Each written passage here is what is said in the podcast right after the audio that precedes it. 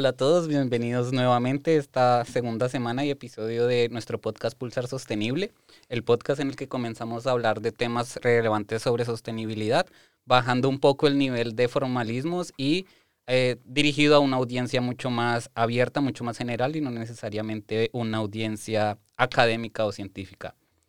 En nuestro episodio pasado estuvimos hablando un poco de las bases de cómo definíamos sostenibilidad, qué percepciones teníamos, cuáles eran y son los retos que logramos percibir tanto para nuestra generación como para generaciones anteriores en cuanto a movernos frente a un mundo más sostenible, iniciativas más sostenibles, hábitos más sostenibles y en general como en negocios hacia la sostenibilidad.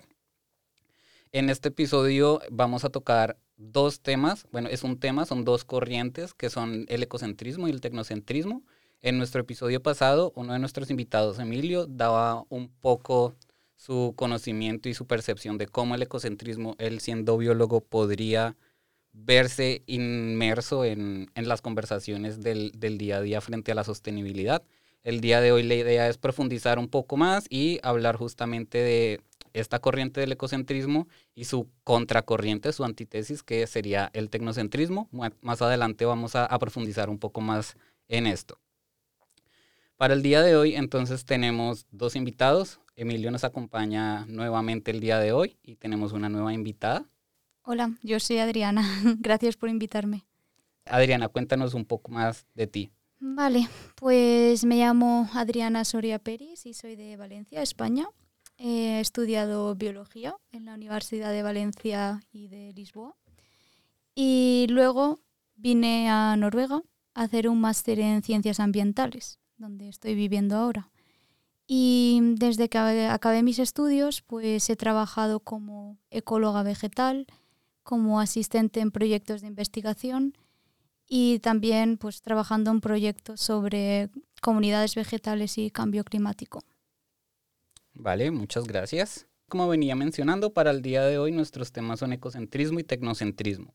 Para sentar un poco las bases de esta conversación, ¿cómo definirían ustedes el ecocentrismo y el tecnocentrismo desde su perspectiva profesional? Para mí, el ecocentrismo consiste en volver como la parte más importante todo lo relacionado con el tema medioambiental y no concebir ninguna otra idea. Es decir, aquí únicamente lo que importa es la protección del medio ambiente, sin importar las necesidades de las personas o lograr ese balance.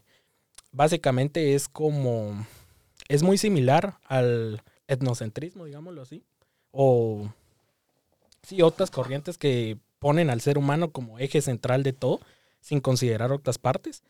Y también como sus partes similares, pues suelen ser, pueden rondar un poco como en decisiones radicales y que suelen ser tal vez no, no tan adecuadas al contexto actual. Ok, ¿tú Adriana? Pues sí, yo estoy de acuerdo con lo que ha dicho mi compañero. El ecocentrismo lo veo pues como una corriente de pensamiento que, como estaba diciendo Emilio, pues pone el ecosistema en el centro de, de todo. Y pues así como otras corrientes, como por ejemplo el biocentrismo, pues el ecocentrismo se centra en el ecosistema, mientras que el biocentrismo se centra en pues, el individuo, los, los, seres vivos, ¿no?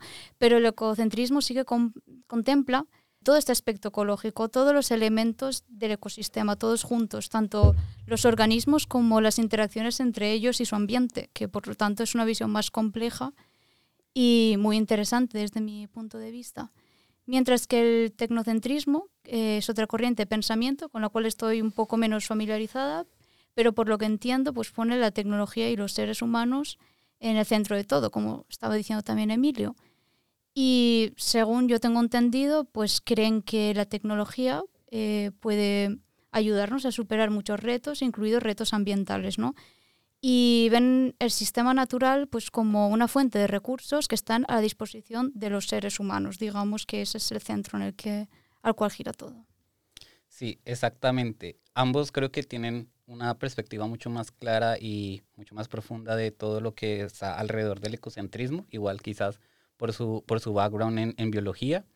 Y justamente como para dar un poco más de información acerca de esta corriente que es el tecnocentrismo. Esta corriente básicamente nace acompañada como del boom de las revoluciones científicas del siglo XVII, cuando incluso grandes teorías económicas como la mano invisible de, Adam Smith y demás comienzan a tomar fuerzas y es en la que justo como tú mencionabas, el ser humano y la tecnología ah, se alinean y son ellos en contra de cualquier otro tipo de desafío, incluyendo desafíos que tengan que ver con la naturaleza y el medio ambiente. Una de las ideas centrales de este tecnocentrismo, para esclarificarlo un poco, es que se percibe que la Tierra es inerte y pasiva y por ello los humanos, nosotros que tenemos conciencia, podemos explotarla a nuestro libre albedrío. Acompañado de esto también, esta corriente se enfoca en pensar en que la naturaleza cambia gradualmente cambia lo suficientemente rápido para que sea detectado, pero estos cambios se pueden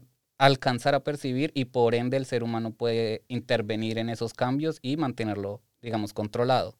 Sin embargo, es justamente como esta supremacía de las personas y, y, de la tecnología para recibir diferentes beneficios, sobre todo económicos, podría decir yo a día de hoy, sin tener este como control de los recursos que estamos explotando. Ahora, en su experiencia diaria, ¿cómo ven la influencia de estas dos corrientes en la práctica de la biología y en las políticas hacia la sostenibilidad? Yo como bióloga he visto claramente pues, ciertas corrientes, en este caso el ecocentrismo. ¿no? Yo me especialicé en biología de la conservación y claro, pues para conservar la naturaleza es evidente que tenemos que valorar eh, lo que tenemos que conservar, en este caso especies, ecosistemas, mm, pues ciertos refugios o hábitats que son importantes para especies.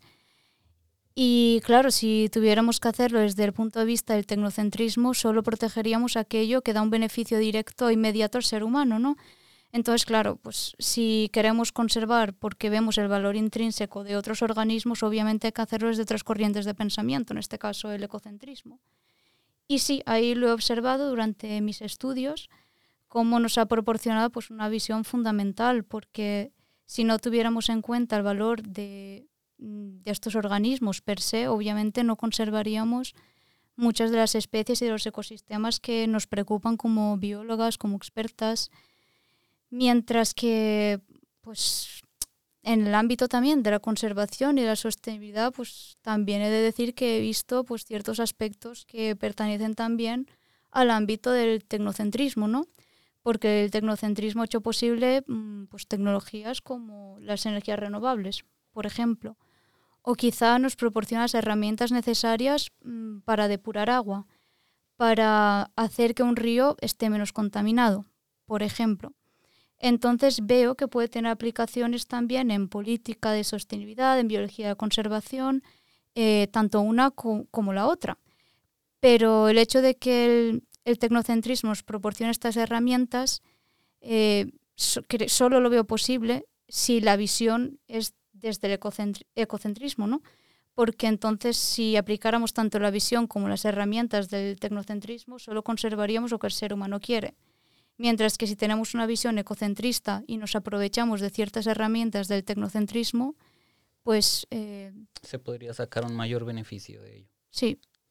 Sí, yo estoy totalmente de acuerdo. Otro aspecto tal vez que hay que aplaudirle al tecnocentrismo es la aportación de métodos pues, para analizar datos, porque ahora sí necesitamos de estas herramientas que nos permitan procesar una gran cantidad de datos en poco tiempo, porque así como estamos destruyendo a un paso acelerado eh, la naturaleza, necesitamos también proponer estrategias que se vayan implementando cada vez más rápido, lo cual no sucede y eso es como un problema. Por otro lado, digamos, en, digamos profesionalmente, el ecocentrismo lo he sentido mucho en la parte de algunos colegas que sí se van mucho por esta idea de que no, es que esto hay que protegerlo y no se debe tocar nada y no funciona así. Los mismos ecosistemas funcionan con perturbaciones, con cierta destrucción, con cierta resiliencia. O sea, no se mantiene estático en un largo periodo. Entonces, eh, como he dicho muchas veces, no es lo mismo digamos, utilizar eh, una parte del bosque a destruir todo el bosque. Tiene dos impactos completamente distintos, pero el ecocentrismo no visualiza eso. Se casa con la idea de que es que estás destruyendo y eso, y es como sí, pero el ser humano tiene también un valor intrínseco en esta, en esta sociedad. Entonces, eh, digamos, si el ser humano ya está y necesita de los recursos, ¿por qué no probamos hacerlo de una forma más sostenible en lugar de solo decir no, no es posible? Porque es hasta contraproducente discutir esta idea de que el humano solo no y es como lo peor que le ocurrió a la naturaleza. es como, ya estamos aquí, no podemos hacer nada. Y por otra parte, en el tecnocentrismo, eh, también he tenido colegas que son solo resultados. O sea, no importa los, cómo lo logres, lo que importa es tener la tecnología. Entonces creo que justamente la visión correcta o al menos lo que nos ayudaría más, como mencionó Adriana, sería una como combinación de ambas. Buscar eh, esas tecnologías que nos permiten lograr resultados eh, buenos y también como buscar este equilibrio entre humano y ambiente que sucede con, pues para tratar de meter un poco del ecocentrismo, pero justamente sería esas combinaciones.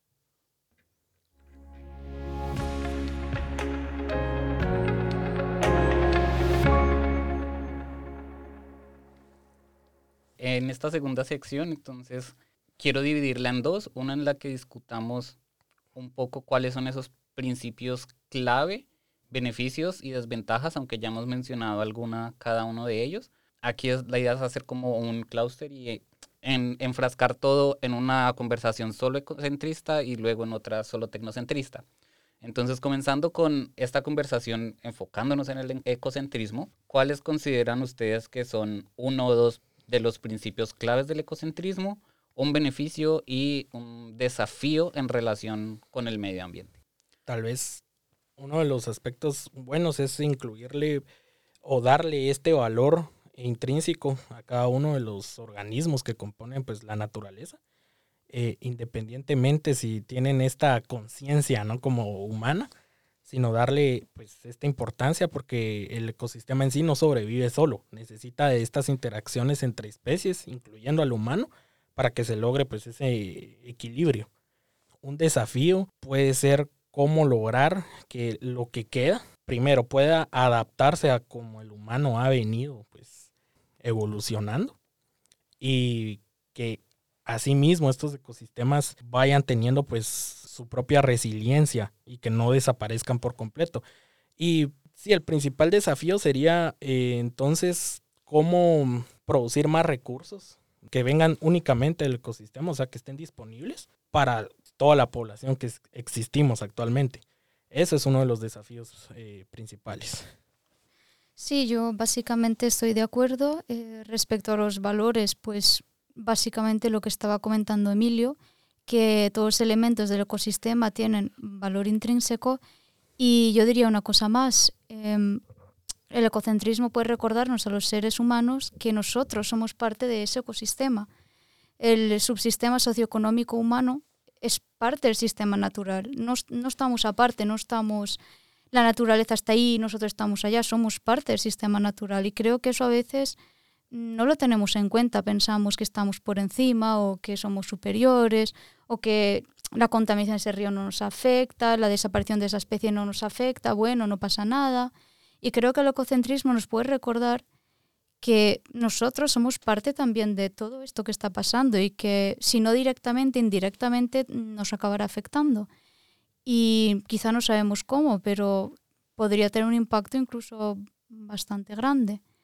Entonces, mm, beneficios, pues yo veo que potencialmente puede haber muchos beneficios, porque si hacemos como lo que el ecocentrismo dice, que es básicamente respetar el ecosistema, incluyendo las interacciones entre los organismos y su ambiente, creo que viviríamos en un mundo más saludable, eh, más sostenible, por supuesto, y en más armonía con, con la naturaleza. Y eso también se traduciría más salud para el ser humano, más bienestar y otro tipo de beneficios, ya sean estéticos, éticos, mm, potencialmente, digamos.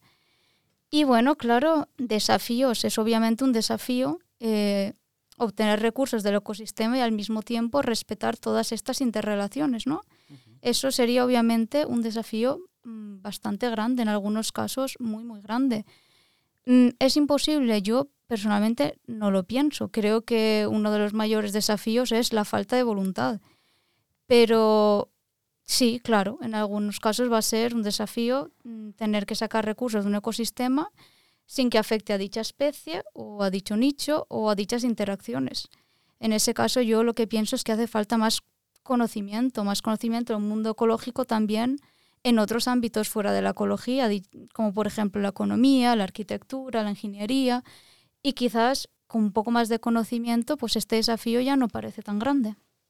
Ahora movámonos hacia el tecnocentrismo. ¿Cómo ustedes ven que la tecnología funcione como herramienta para enfrentar los retos ecológicos y qué beneficios, desafíos puede traer esta corriente? Bueno, al menos yo lo que estoy abordando en mi trabajo de tesis eh, para la maestría es justamente el beneficio de los sensores remotos para el monitoreo biológico. ¿Por qué? Porque son más eficientes, pues eh, muestrear una gran cantidad de área y mm, es algo que a todos, a todas las instituciones involucradas les interesa, es barato y puedes tener buenos resultados.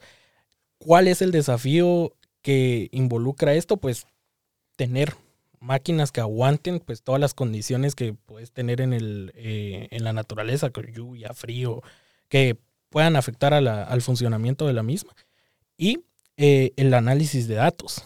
Eso es lo principal, porque de nada te sirve ir a tener un montón de datos si al final no vas a poder sacar conclusiones útiles. Entonces, para mí lo, bueno que trae el tecnocentrismo es esta innovación constante, de tener pues las máquinas para hacer esto y no solamente en el tema, digamos, eh, en mi caso que estoy trabajando con bioacústica, que es recopilación de sonidos, también tenés el tema genético, que es muy importante, por ejemplo, el análisis de ADN ambiental, solo dejas una maquinita que capta, digamos, todo lo que esté a tu ambiente y por un proceso posterior en laboratorio vos puedes saber qué especies están ahí. Y solo necesitaste una maquinita. Y entonces ya te estás ahorrando esos trabajos de campo súper costosos. Ya no necesitas tener a 20 científicos de renombre mundial ahí en, en el bosque y que estén pasando penas y puedes tener pues estos resultados mucho más rápido. Y esto a la vez nos permite tener un conocimiento mejorado o más claro de lo que queremos conservar. Y eso es como un dicho que siempre decimos ahí con mis compañeros. No puedes conservar lo que no conoces. Estás yendo como a ciegas. Es contraproducente. Entonces, en ese sentido, creo que es lo bueno del tecnocentrismo, esta innovación constante, presentar herramientas útiles que te permitan poder lograr tu cometido. Y esto no solo se aplica a biología, digamos, esto lo, puedes aplicar a la rama que vos querrás. Básicamente cualquier carrera ahora utiliza tecnología. Desde el momento que vos utilizás simplemente una tablita Excel para hacer un tu flujo de capital, ya, ah, ya con eso ya te está aportando el tecnocentrismo. Entonces, sí, obviamente tiene sus, cosas buenas. Mm, sí, son muy buenos ejemplos. De, hecho, es algo que vemos en nuestra carrera, en nuestros estudios en biología, que nos proporciona muchas técnicas, muchos métodos, muchas herramientas ¿no? en el laboratorio, en trabajo de campo. Y luego también se aplican, pues, como estábamos diciendo, en biología de conservación, en restauración ecológica y pues en reducir contaminación, en producir energías renovables. Creo que hay bastante potencial en tecnologías. Podríamos, digamos, curar muchos ecosistemas que hemos dañado, ¿no? Eh, quizás intentar reparar el daño en la medida de lo posible. Podríamos conseguir, como ya se está viendo, combustibles más, eh, más sostenibles, eh, energía más sostenible. Y por supuesto, esto es algo que creo que poca gente se opondría a que desarrollemos este tipo de tecnologías, ¿no? Si el costo no es muy elevado. Entonces sí, veo potencial, veo aspectos positivos y, también aspectos negativos, como estábamos comentando, porque siempre y cuando estas tecnologías eh, tengan solo como base eh, favorecer eh, a los seres humanos, pues claro, así como nos hacen favores, pues también estarán causando daños ¿no? a otras especies, a otros organismos. Y ahí también entran dilemas pues, éticos, ¿no? ¿Hasta qué punto está bien hacer esto? Mm. Eh, ¿Está bien porque nosotros somos mejores, más importantes, estamos arriba de todo? O, o no, porque estos organismos pues también sienten, también tienen derecho a la existencia, ¿no? También están aquí, igual que nosotros. Entonces, claro, pues también hay desafíos, ver en qué modo desarrollamos estas tecnologías, con qué finalidad y en cuanto se apliquen, a quién realmente están favoreciendo y a quién están dañando.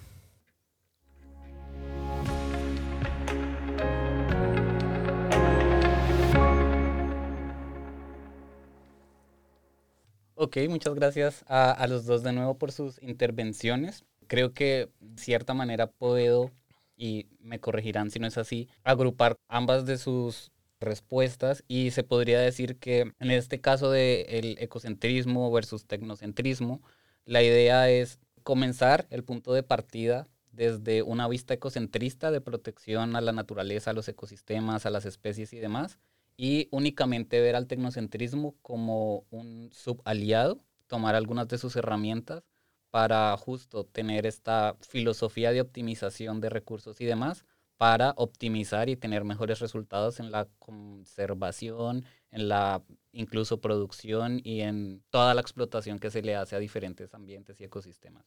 ¿Es correcto? Tal Sí, cual. sí, Sí. perfecto, sí, un buen resumen, así es. Mm. Ok, entonces aquí abro nuestra tercera y última sección, que son nuestras conclusiones y reflexiones sobre el tema del día. Entonces, para finalizar, ¿cómo pueden ustedes resumir en una frase su visión para un futuro más sostenible, teniendo en cuenta lo que hemos conversado de oportunidades y desafíos que estas dos corrientes nos han, eh, digamos, puesto? Bueno, mi visión, eh, tal y como estaba diciendo antes, pues implicaría que reflexionemos un poco más eh, sobre nuestro papel en el ecosistema y sobre nuestra relación con el mundo natural. A veces siento, como estaba diciendo, que se nos olvida, ¿no? Dónde estamos, qué papel jugamos en todo esto y nuestro papel ecológico también. Creo que mi visión de un mundo ideal eh, requeriría mucha más reflexión sobre nuestra interacción con otros seres vivos, también con otros seres humanos, con el mundo natural, con los recursos y pues mucha más reflexión sobre mm, lo que implica, ¿no? Somos muchísimos. Eh, la presión que ejercemos sobre el planeta es inconmensurable, es insostenible.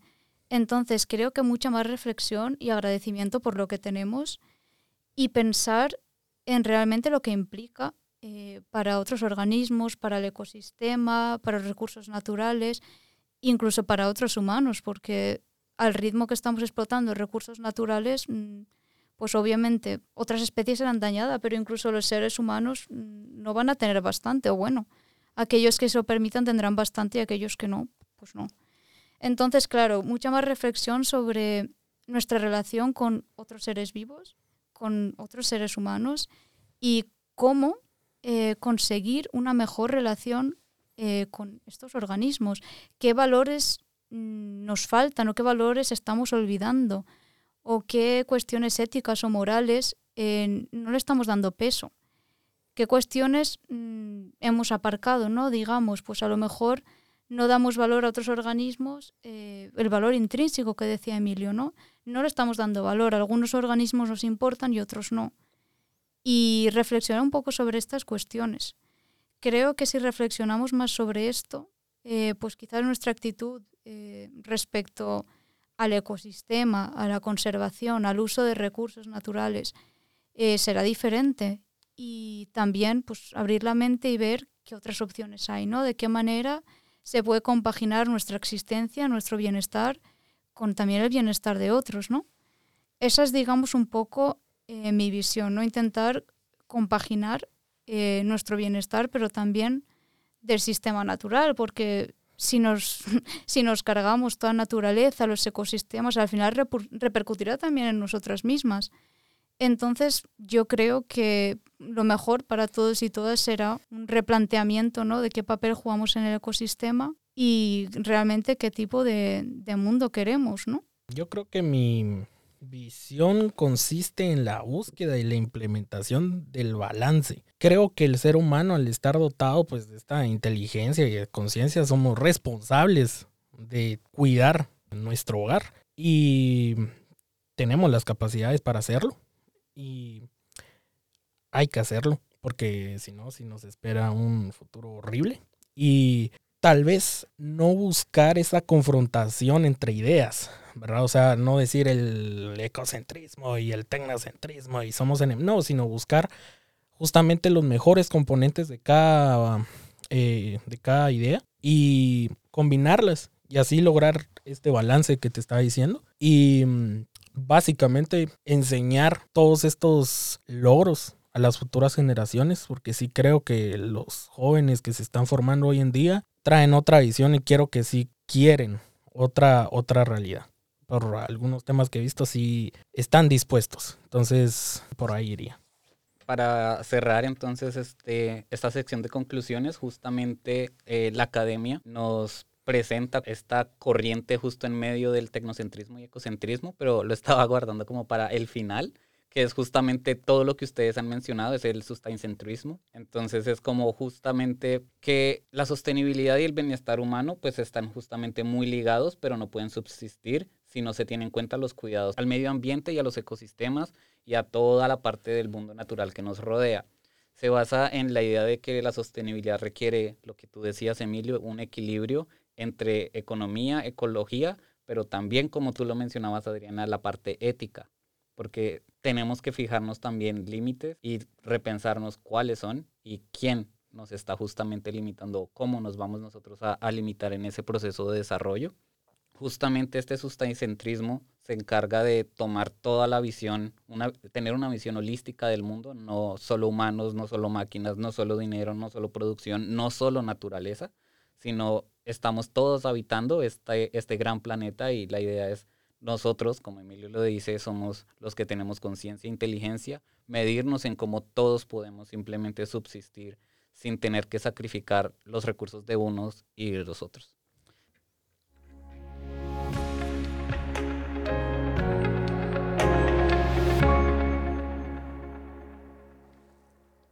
Muchas gracias por acompañarnos el día de hoy en este segundo episodio. Gracias a mis dos invitados, Emilio, Adriana, muchas gracias por venir y compartir sus, sus ideas.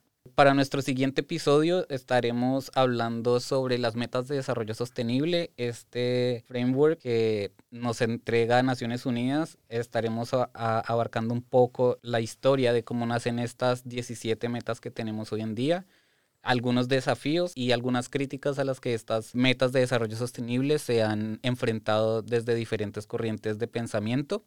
Manténganse conectados con nosotros. Tenemos una cuenta de Instagram en la que estamos publicando noticias diariamente sobre diferentes iniciativas y noticias que tienen que ver con la parte económica, ambiental y social, que abarca las tres dimensiones de sostenibilidad. Y también estamos publicando algunos videos y algunos posts sobre diferentes eh, artículos que se encuentran dentro de la academia en los que se alinea la sostenibilidad con diferentes áreas de conocimiento como finanzas, como marketing y desarrollo de mercados. Muchas gracias por escucharnos y nos vemos en el siguiente episodio.